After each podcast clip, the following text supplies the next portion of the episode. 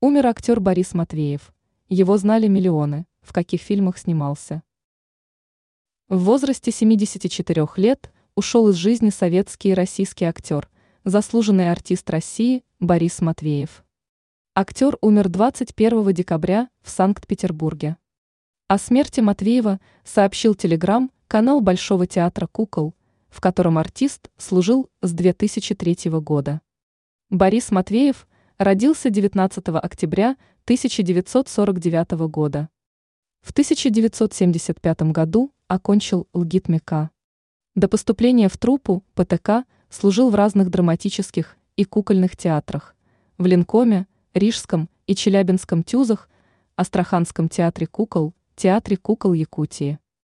На экране дебютировал в 1980 году в картине «Братья Рико».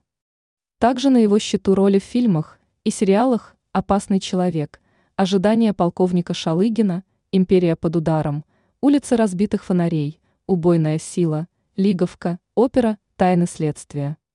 Последняя роль Матвеева в сериале «Социальная защита», который должен выйти в следующем году. Ранее мы сообщали о смерти российского режиссера и актера Сергея Пепеляева.